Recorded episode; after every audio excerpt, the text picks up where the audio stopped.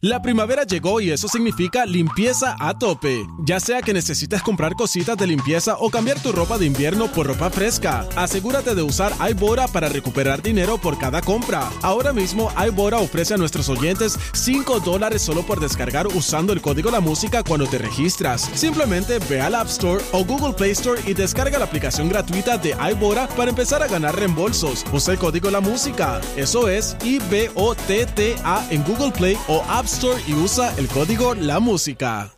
La primavera llegó y eso significa limpieza a tope. Ya sea que necesites comprar cositas de limpieza o cambiar tu ropa de invierno por ropa fresca, asegúrate de usar iBora para recuperar dinero por cada compra. Ahora mismo iBora ofrece a nuestros oyentes 5 dólares solo por descargar usando el código La Música cuando te registras. Simplemente ve al App Store o Google Play Store y descarga la aplicación gratuita de iBora para empezar a ganar reembolsos. Usa el código La Música. Eso es I-B-O-T-T-A en Google Play o App Store y usa el código La Música.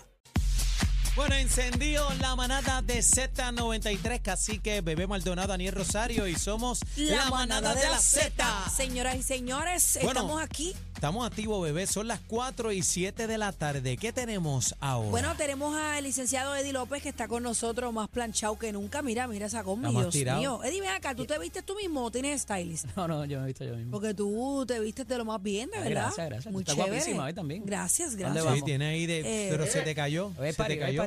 Se te No, cayó eh, me cayó? un cuadrito de la chaqueta. Una línea, una línea. Ah, Yo estaba haciendo unas compritas para el viaje que se aproxima, que no he dicho, voy a dar más importante. detalles adelante, pero no quiero que mi gente se ¿Cómo? asuste. ¿Para dónde? Eh, me voy de Aquí no hay vacaciones. vacaciones. Acuérdate que están meneando el palo. Bueno, pues yo me Bueno, agajé de otro palo porque agárrate. me voy para allá, para Europa. Agárrate. Les cuento tengo, más tengo- adelante, tengo pero... unas recomendaciones para ti. Sí, lo sé, lo sé, que me vas a decir unos, unos lugares de comer allá en España. ¡Joder! España y Roma. Oye. Bueno, señores, vamos a hablar Oh, eh, de unos posibles escenarios, asuntos pendientes y cabos sueltos en el juicio de Félix Verdejo. Ya Eddie López nos había dicho aquí en el transcurso del análisis de este caso, antes de que lo de que dieran el veredicto, ¿no? Eh, de culpabilidad, nos había anticipado unas cositas. En efecto, ya aparentemente se está cocinando algo, Eddie. ¿Qué es lo que está pasando con Félix Verdejo ahora? Mira, eh, una de las periodistas que cubrió el caso, eh, que se llama Istra Pacheco, una periodista extraordinaria, amiga de muchos años, eh, hace un recuento hoy en el periódico El vocero. El Vocero, gracias. Este, de todos los cabos que se quedaron sueltos. Cuando Y me hablas de cabo, háblame en arroba bichuela Mano, para que la situaciones gente... que nosotros discutimos aquí y preguntas que tú traíste, eh, que trajo Daniel, que trajo Cacique, el chino me preguntaba, eh, de ¿Cómo cosas cuál? que... ¿Cómo cuál? Lo del DNA, Lo del Ok. DNA. lo de los carros, lo de la oficina de Prado, este, y muchas otras cosas, eh, lo, de la, lo de la cocaína, gracias, eh, y todas esas cosas que fue como que pues pasaron sin, sin pena y sin gloria, sin ficha, muchas cosas se esperaban que se atendieran por parte de la defensa en su turno al final, y se quedaron ahí, pues, y nadie preguntó. Pero particularmente me parece que se va a atacar todo lo que es investigación forense. Y lo que debió haberse ocupado y lo que debió haberse hecho en esos vehículos, particularmente en la ropa, en los videos y muchas otras. O sea, hace un recuento ahí como de 30 cosas, Istra, este, eh, para propósitos de cosas que no se contestaron y que, como yo he dicho, van a ser señaladas como errores. Yo me sospecho que muchas de estas instancias, ¿te acuerdas que hubo muchas conferencias entre el juez y las partes? Hay cosas que el juez no dejó, no dejó pasar, no quiso que llegaran al jurado. Otras que yo critiqué desde aquí, que, de- que no las debía haber pa- dejado pasar y que pasaron, eh, que no había necesidad eh, para esos propósitos y que impactaban negativamente al jurado, contrario a lo que dictan y predican las reglas de evidencia. Entonces, me parece que mínimamente eh, se debe coger este escrito y elevarlo en, el, en la apelación que se hará a Boston en su momento eh, para propósitos de si se probaron los delitos y si estaban todos los elementos. Eh, más allá de eso, los errores que se pueden haber levantado en cuanto a las objeciones y las cosas del juez, las instrucciones que no sé cuántas veces Se habla lo aquí, he dicho. en el artículo que mencionas, se habla hasta del Sí. carro de Keishla. Correcto, las llaves. Las llaves, Las balas, eh, las- las huellas dactilares, el color del carro nunca se Testigos que nunca se llamaron. también, ¿te acuerdas? muestras de cabello o alguna evidencia para detectar el, el ADM del Me coacusado. gusta, hiciste tus notas, ¿ah? Pues, pero Eddie, pero, pero con quién tú te Me crees gusta, que tú me estás gusta. aquí? No, no, mentira, es que tú sabes que a mí me gusta, pero en efecto, todas estas cosas pudieran utilizarse como, como, yo no quiero llamar argumento porque no lo son, pero Digo, y te tengo que decir que es de parte y parte, porque todavía no sabemos y no han dicho la fiscalía si va a perseguir los delitos que se cayeron. O sea, que hay Los como que un vacío, los cargos, exacto, los dos cargos eh, que bueno, pero pueden, encontraron que no pueden hubo- debilitar, ¿verdad? Los otros. Lo si habíamos se ponen dicho, a rebuscar. pero de- tomen una decisión contra. ¿Van para aquí o van para allá? ¿Para dónde es que van? ¿dónde tienen que ir a solicitar esto? ¿En Boston? Eh, la apelación sería directo al, al primer circuito de Boston, eh, ciertamente por parte de la defensa. Esto puede pero tardar un poco, tienes ¿verdad? que y tienes que informarlo acá a- a- al tribunal en San Juan. Eh, también la fiscalía si decide llevar a cabo, verdad, otro juicio adicional eh, por los delitos adicionales.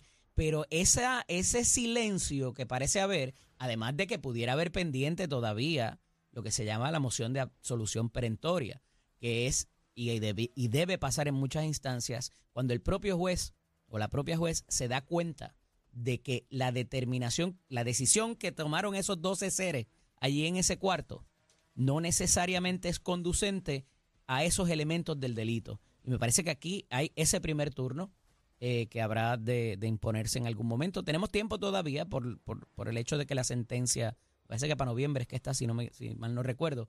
Este, pero más allá de, de alimentarnos el morbo, queda mucha cosa incon- inconclusa de materia jurídica que es importante para la resolución de este caso y para finalmente, más allá de saber si los responsables fueron Verdejo y Cádiz, si había más gente Pero espérate. Eso quedó que en, un debió tintero, haber eso tenido quedó en duda. responsabilidad y que sabía, conocía o les ayudó.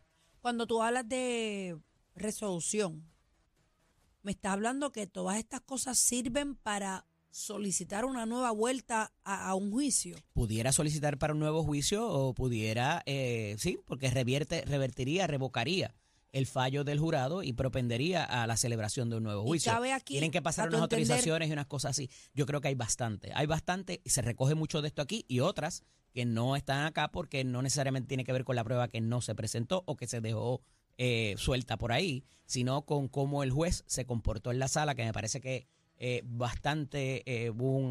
Eh, con todo el respeto, un abuso de discreción en términos de lo que dejó pasar, que impactó a ese jurado y que no tenía que ver nada ni con el carjacking, ni con la ley de armas, ni mucho menos con el secuestro. Sí, También lo has se dicho habla aquí. de también se habla de unas exparejas de, de Keishla. Una gente que nunca presentaron, que dijeron que tenían conocimiento y que sabían, los hicieron venir. La señora de la, no quiero decir la baby doll porque esa fue la, la- la apreciación que se le quiso dar, eh, pero la señora estaba en su pijama y que estuvo en la corte. Esta es la mujer que se alega que al momento del arresto de Verdejo y cuando estaba junto ocuparon con el, él correcto, cuando en ocuparon su pijama arma. supuestamente. Exacto. Y que le dieron una connotación como que un poco sexual, inclusive. eh, y era la mamá de una amiga, no se sabía con quién estaba esa señora allí, con quién. Ah, la- no era una, una jeva de él. no, no, no, no, no. Era la mamá de una de las amigas de Lismarí.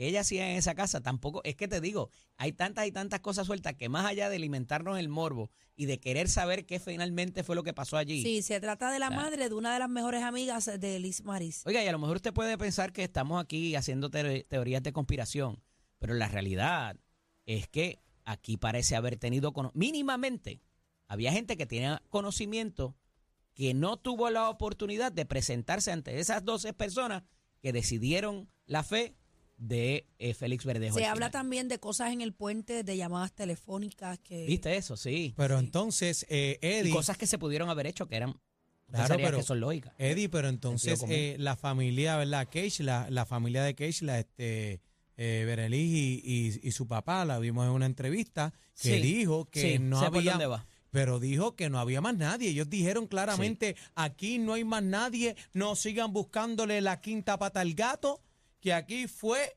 Félix Fulano Verdejo. actuó solo con el Solo. otro. Daniel, yo tengo dos hijas, una de 15 años y una de 22. Yo jamás, ni Ajá. tan siquiera me pasa por la mente estar en la situación de esa familia.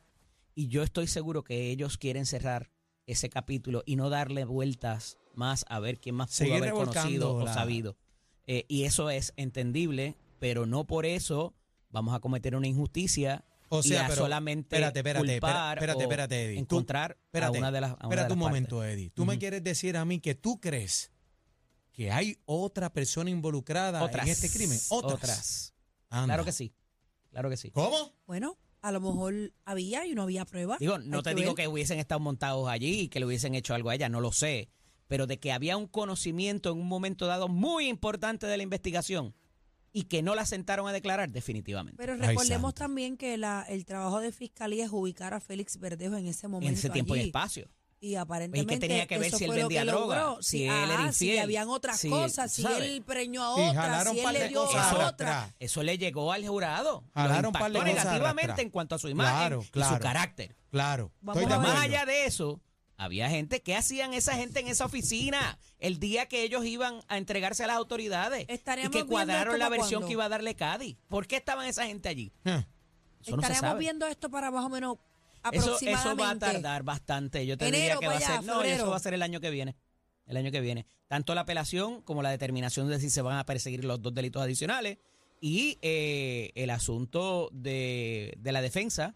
Lo más rápido que vamos a ver es la moción de absolución perentoria que me sospecho que va a ser el mismo día de la vista de sentencia o unos días antes. Ya está. ¿Dónde te consigo, Eddie? Eddie López Serrano en Instagram y Facebook, LSDO Eddie en Twitter. Ya Un abrazo, los La quiero. manada De la Z. Vamos allá. Aquí escuchas la mejor salsa y te mantenemos informado. La manada de la Z.